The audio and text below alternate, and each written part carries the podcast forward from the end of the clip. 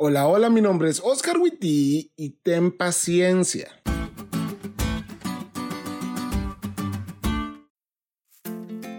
Amigos, la lección del día de hoy nos habla sobre una de las historias del ascenso al trono más interesantes de la Biblia, la historia de David. La historia de David y su camino al trono siempre me ha llamado la atención porque es similar a que vos tengas una deuda muy grande en la universidad y yo te diga, te voy a dar una suma importante de dinero con dicha suma podrás pagar la deuda que tienes y más.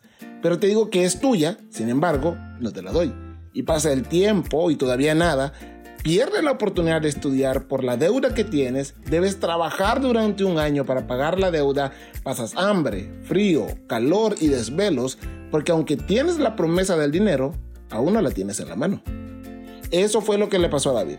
Dios envía a Samuel a ungir a David para que él sea el rey, pero el asunto es que aún había un rey en Israel, Saúl, y ese brother estaba loco.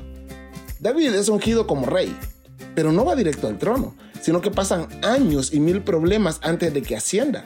Primeramente, el muchacho lo llaman a hacer música para calmar el espíritu atribulado de Saúl.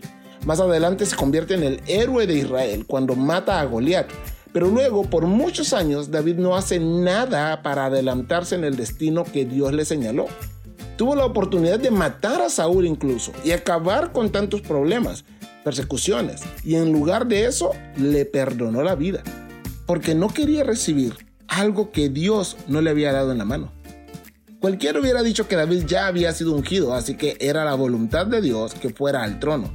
Pero aunque él lo sabía, el mismo Saúl lo sabía y su amigo Jonatán, el príncipe, lo sabía, no se atrevió a forzar nada porque en el tiempo de Dios iba a ser mejor.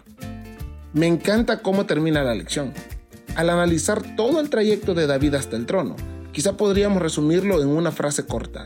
No eches mano de lo que Dios aún no te dio. Los dones de Dios siempre se reciben mejor de su mano y a su tiempo. ¿Eso puede ser más tardado? Sí. ¿Requerirá más paciencia? Totalmente. Pero valdrá la pena. No fuerces las bendiciones de Dios. Si Él te dijo que te las iba a dar, te las va a dar. No importa cuántas personas intenten alejarte de ellas.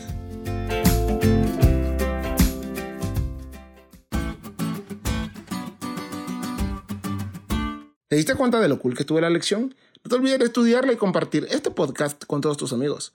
Es todo por hoy, pero mañana tendremos otra oportunidad de estudiar juntos.